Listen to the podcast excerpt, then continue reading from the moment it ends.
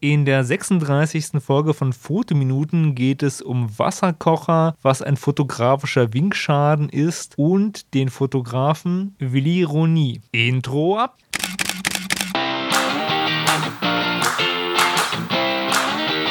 Hallo und herzlich willkommen bei Fotominuten, dem Fotografie- und Kunstmarketing-Podcast. Mein Name ist Stefan und meinen Blog findest du unter www.fotominuten.de. Aber nun viel Spaß bei der Show. Hallo und herzlich willkommen bei Fotominuten. Die heutige Folge ist wieder eine Snippet-Folge. Das heißt, ich habe ganz viele verschiedene Themen, die ich hier in der Sendung zusammenschneiden werde und ansprechen werde. Dafür wird es auch eine bisschen längere Folge. Das heißt, jeder, der sich für eine Sparte interessiert, wird zu seinem Recht kommen. Der, der Lust auf Marketing hat, wird einen Teil bekommen. Der, der Lust auf Fotografie hat, wird einen Teil bekommen. Der nur meine Stimme hören möchte, der wird noch mehr bekommen, weil die Folge länger wird. Also alle haben was davon, weil mir so ein bisschen die Kreativität ausgegangen ist, wie ich die Folge nennen könnte dachte ich mir, ich nenne das Ganze mal die Wasserkocher-Folge. Warum Wasserkocher? Wie erst eine Sache mit dem Wasserkocher passiert, wo mir auch klar wurde, wie wichtig Emotionen bei Gegenständen sind für den Kauf von Gegenständen. Das hört sich jetzt abstrakt an, hat so ein bisschen was mit Vermarktung zu tun. Ich erzähle es einfach mal. Ich habe einen Wasserkocher. Ich habe einen Wasserkocher seit ganz, ganz langer Zeit, mit dem bin ich x-mal umgezogen. Der ist unverwüstlich und den mochte ich. Also den hatte ich in meiner ersten Wohnung schon und ewig umgezogen mit dem Ding, unkaputtbar, tolles Teil aus Edelstahl, super. Und mein Jahr hat gut angefangen. Ich hatte so ein bisschen Stress und musste schnell was machen und dann nochmal schnell Wasser heiß machen und Küche war ein bisschen Chaos und dann ist es mir passiert, dass der so ein bisschen angekokelt ist, weil er zu nah an der Herdplatte stand. Beziehungsweise er stand auf der Herdplatte. Jedenfalls, ich habe das Ding geschrottet. Dumme Geschichte. Warum erzähle ich diese ganze Sache? Weil ich mir natürlich einen neuen Wasserkocher kaufen wollte. Und da war meine Überlegung, hm, was nimmst du denn für einen?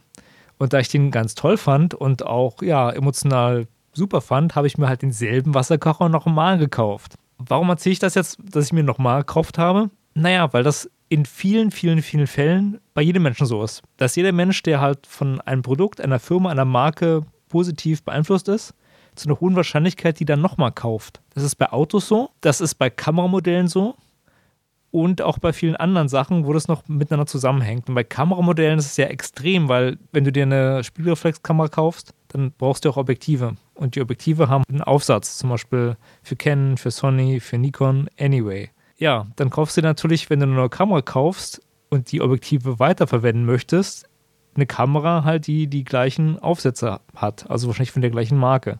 Oder du verkaufst ein ganzes Kameraequipment, geht auch, und kaufst dir was Neues. So viel zum Thema sentimentale Kaufentscheidung, weil das kennt jeder Fotograf, der von Technik begeistert ist. Man verbindet mit Technik Emotionen. Tolles Objektiv, schnellere Kamera, mehr Megapixel, anyway. Und zack ist man in der Kundenbindungsfalle, weil man halt an eine Marke gebunden ist.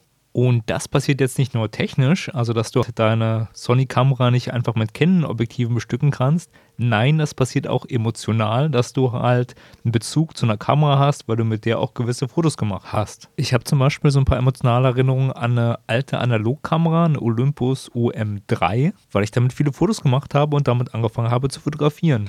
Und diese Kundenbindung ist einfach da. Gerade die emotionale Kundenbindung. Die Industrie will es auch in einem wecken, aber braucht man es? Und das hinterfragt keiner so logisch oder durchdenkt es nicht. Habe ich schon oft angesprochen. Warum ich jetzt hier nochmal das nochmal ausführlicher ausführe, ist, dass es super wichtig ist zum Verkauf, dass du mit Emotionen arbeitest. Es ist egal, ob du Bilder verkaufst, ob du Fotos verkaufst, Lifestyle-Produkte oder irgendwas, was jemand braucht. Weil Emotionen sind unabhängig von dem wirklichen Nutzen wichtig für die Kundenbindung. Das heißt, wenn du irgendwas gern konsumierst oder gern kaufst, dann überlistet der Verstand dich so ein bisschen und sagt, ey, das brauche ich unbedingt, ich brauche die neue Kamera, weil ich gerne in den Sony Shop gehe oder whatever. Und dieses Verhalten ist im Verkauf ganz wichtig, um Kundenbindung zu erzeugen.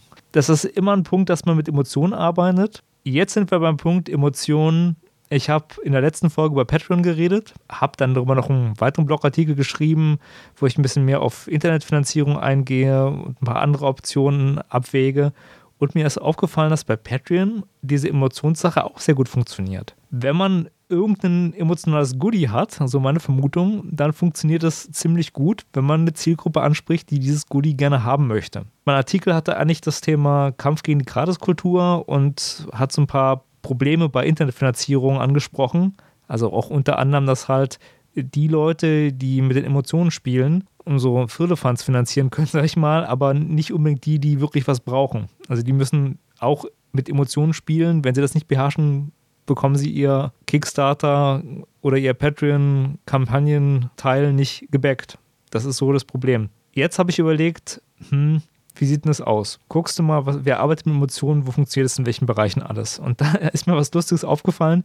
Es gibt ein Suicide Girl, also wer die Suicide Girls nicht kennt, das ist so ja, sowas wie Playboy Bunnies für Tattoo- und Piercing-Models. Das ist so eine Plattform, da veröffentlicht man von sich dann halt so, ja, ich sag Erotikfotos und kann dann halt mit Usern chatten und darf dann auch einen Suicide-Namen tragen und hat einen Spitznamen und kann die Logos verwenden. Und naja, also wer Suicide Girls kennt, das war anfänglich mal so eine Alternativmodel-Plattform. Mittlerweile ist das halt eine eigene Marke. Der weiß, wovon ich rede. Jedenfalls eins von diesen Suicide Girl hat so eine Patreon-Kampagne gestartet, wo sie dann sagt, so Mensch, wenn ihr mir hier immer ordentlich Kohle pro Monat überweist, dann bekommt ihr exklusive Fotos von mir.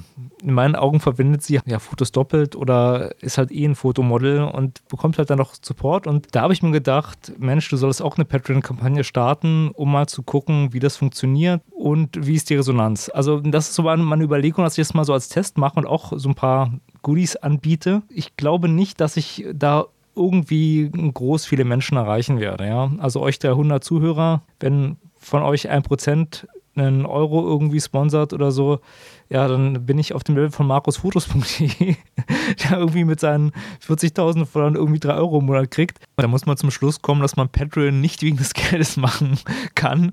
Ähm Bei mir würde es ähnlich oder viel schlechter aussehen außer man bietet halt gute Belohnung an oder hat ein cooles Projekt. Ja, das ist so die Sache.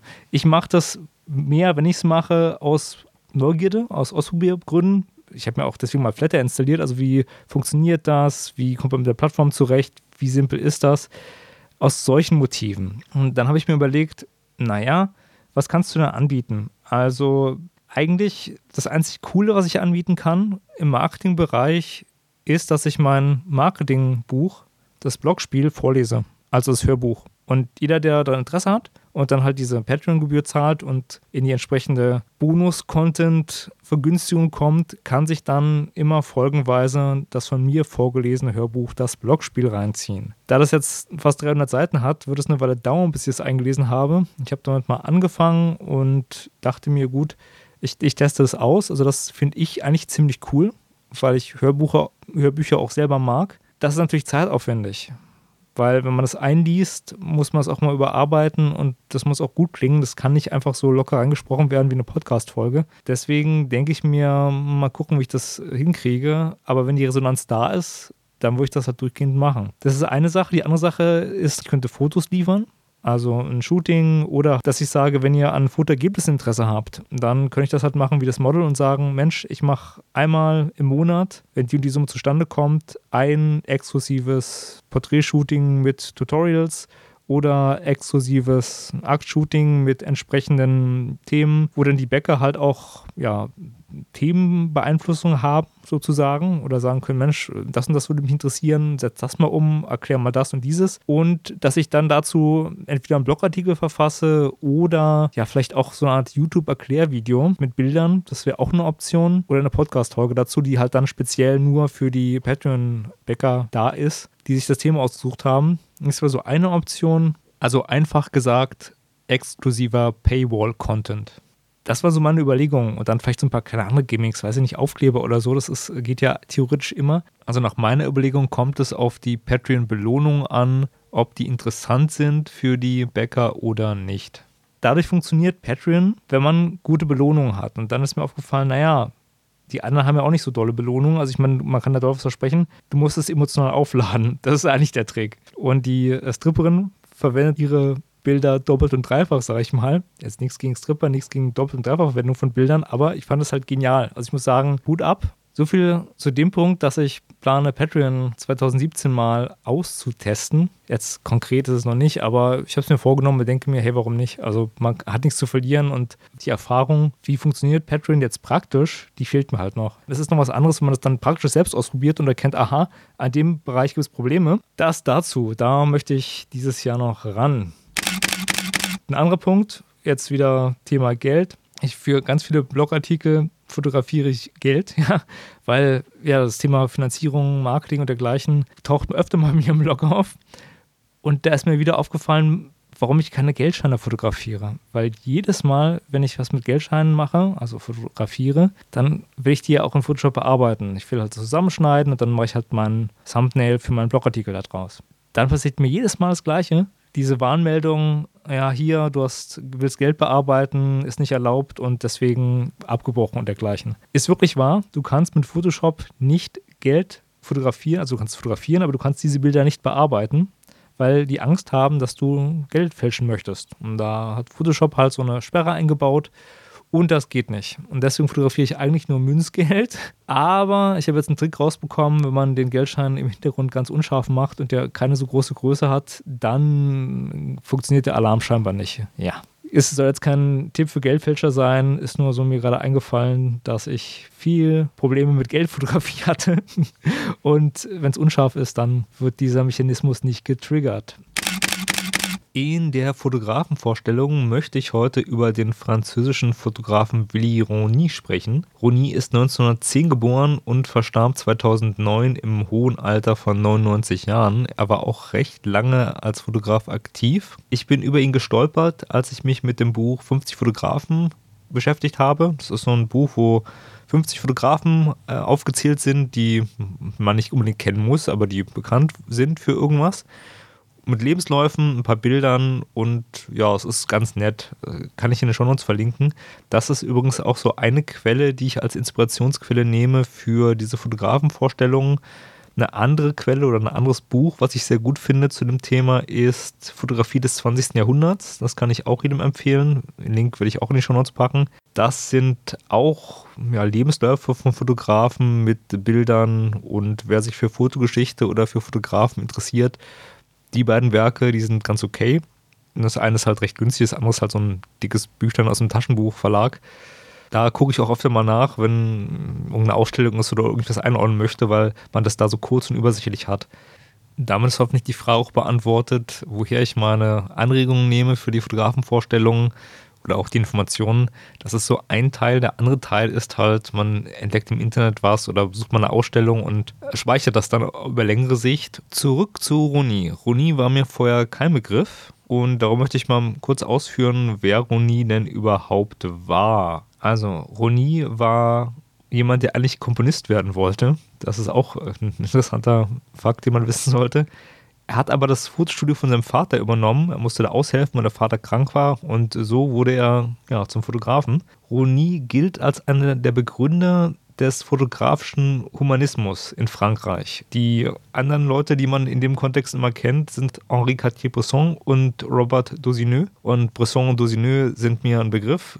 Die sind auch, sag ich mal, so gut vermarktet, dass man von Henri Cartier-Bresson oder Robert Dosineux auf jeden Fall mal eine Ausstellung mitbekommen hat oder eine Dokumentation im Fernsehen gesehen hat oder irgendwie was gehört hat. Also Bresson ist eine Größe, ähm, Mitbegründer von Magnum mit Robert Kappa und äh, Dosineux, den kennt man ja auch. Aber Rony, Rony war mir gar kein Begriff. Das fand ich ganz spannend und dachte ich mir so, Mensch, den sollte man vielleicht mal so in der Podcast-Folge so ein bisschen würdigen oder erwähnen. Was für Fotos hat er gemacht? Das sind so die typischen Paris-Bilder, die ich im Kopf habe, wenn ich an Paris der 50er und 60er Jahre denke. Das sind solche Sachen wie Pariser Straßenleben, aber er hat auch so eine gewisse Handschrift, die ich ganz gut finde. Ist jetzt schwer zu beschreiben.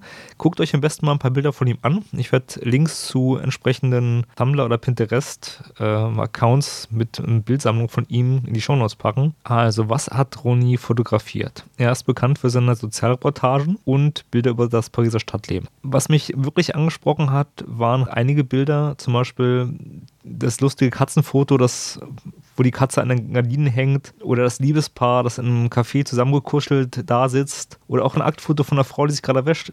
Das ist alles jetzt vom Motiv her nicht so, dass ich sage so, oh, süßes Katzenbild, aber wie es umgesetzt ist, das ist sehr interessant. Ich finde, das sind sehr natürliche Aufnahmen. Die wirken alle sehr, ja gut, unspektakulär hört sich jetzt so negativ an, aber die wirken wirklich sehr entspannt und sehr nüchtern auf eine gewisse Art und Weise, vermitteln aber so ein gewisses Gefühl. Das war so mein erster Eindruck. Und da habe ich gedacht, so, hm, cool, wie macht denn der das? Mit welchen Bildmitteln arbeitet er das? Wie bekommt er das hin? Ja, bei der Analyse bin ich nicht so weit gekommen. und da dachte ich mir, Mensch, dann ähm, sprichst du mal ein bisschen im Podcast drüber. Und vielleicht ist ja einer von den Zuhörern großer Roni-Fan und kann mir dazu vielleicht weiterhelfen. Was mir klar geworden ist, das Schwarz-Weiß-Medium, das ist ein wichtiger Faktor. Dann, dass nicht so viele Bildelemente verwendet werden. Also er hat immer so ein, zwei Hauptbildelemente, das war mein Eindruck. Zum Beispiel das Bild von einem kleinen Jungen, der mit so einem Baguette in der Hand losrennt. Und man kann sich halt mit dem Jungen identifizieren. Also er hat den Gesichtsausdruck gut eingefangen. Oder das Porträt von dem einen Jungen, der Ziegenhirt ist und mit seinen Ziegen in Paris abgebildet ist.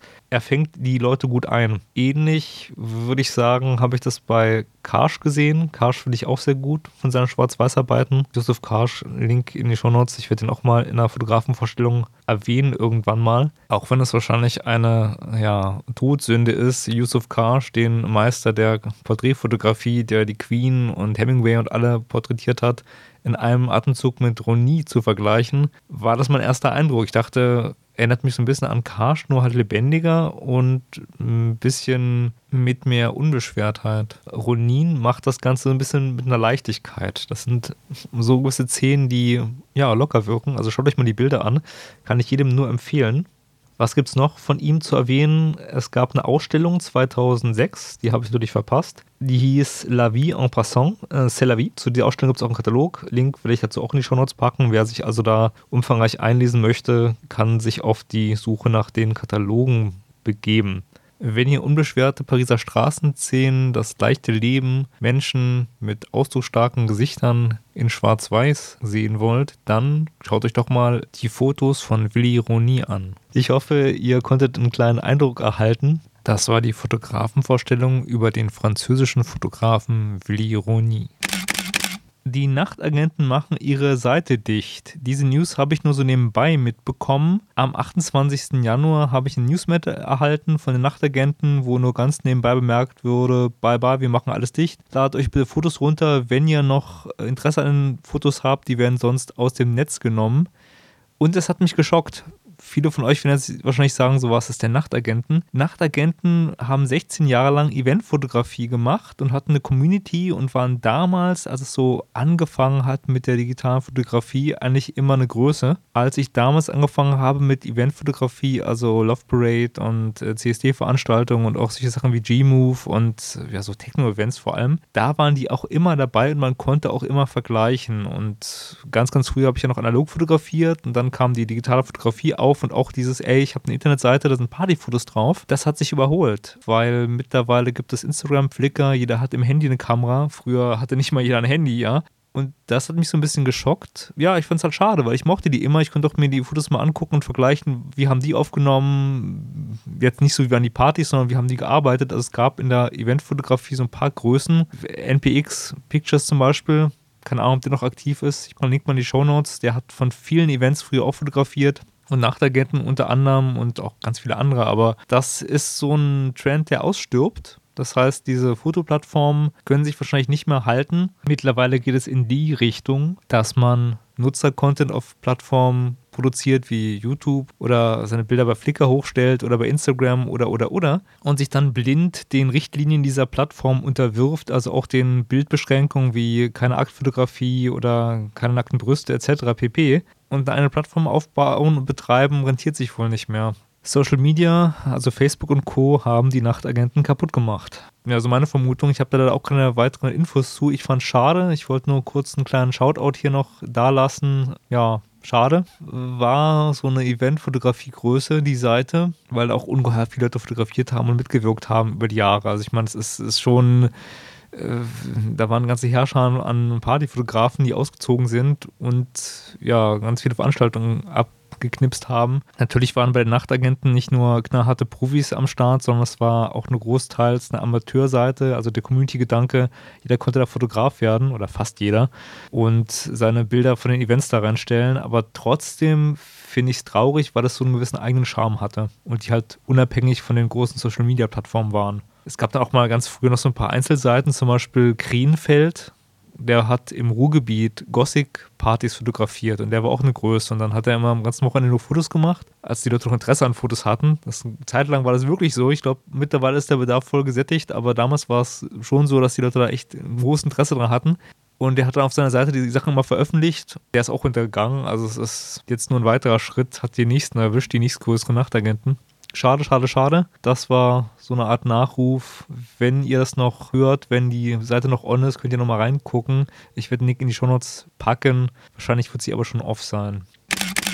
Im nächsten Snippet geht es um einen Fotobegriff, der am Aussterben ist, der sogenannte Winkschaden. Was ist ein Winkschaden? Ja, das habe ich in der Podcast-Folge von Fest und Flauschig gehört also dem Podcast mit Olli Schulz und Jan Böhmermann, der ersten Folge in diesem Jahr, Folge 29. Ich packe einen Link vielleicht mal in die Show Notes. Bei Minute 44 oder so reden die von Winkschal und da wurde ich ganz hellhörig, weil das eine ganz spannende Geschichte ist. Früher gab es nämlich eine Fotografie-Szene, die haben Eisenbahn fotografiert und haben die auch getauscht. Das heißt, die haben als Hobby sich gesagt, ich fotografiere verschiedene ICs, ECs, ähm, ja, und die ganzen Züge, die es damals so gab. Das war wohl in den 70er, 80er Jahren so. Damals war Fotografieren teuer, damals war Fotografieren aufwendig und das Bild wurde entwertet, wenn ein Fahrgast aus diesem Zug aus dem Fenster herausgewunken hat. Wenn man konnte die Fenster öffnen bei den Zügen, kann man bei den ICs ja immer noch. Und wenn da einer rausgewunken hat, also dich als Fotograf erkannt hat, dann war das Bild entwertet und du hattest einen Winkschaden.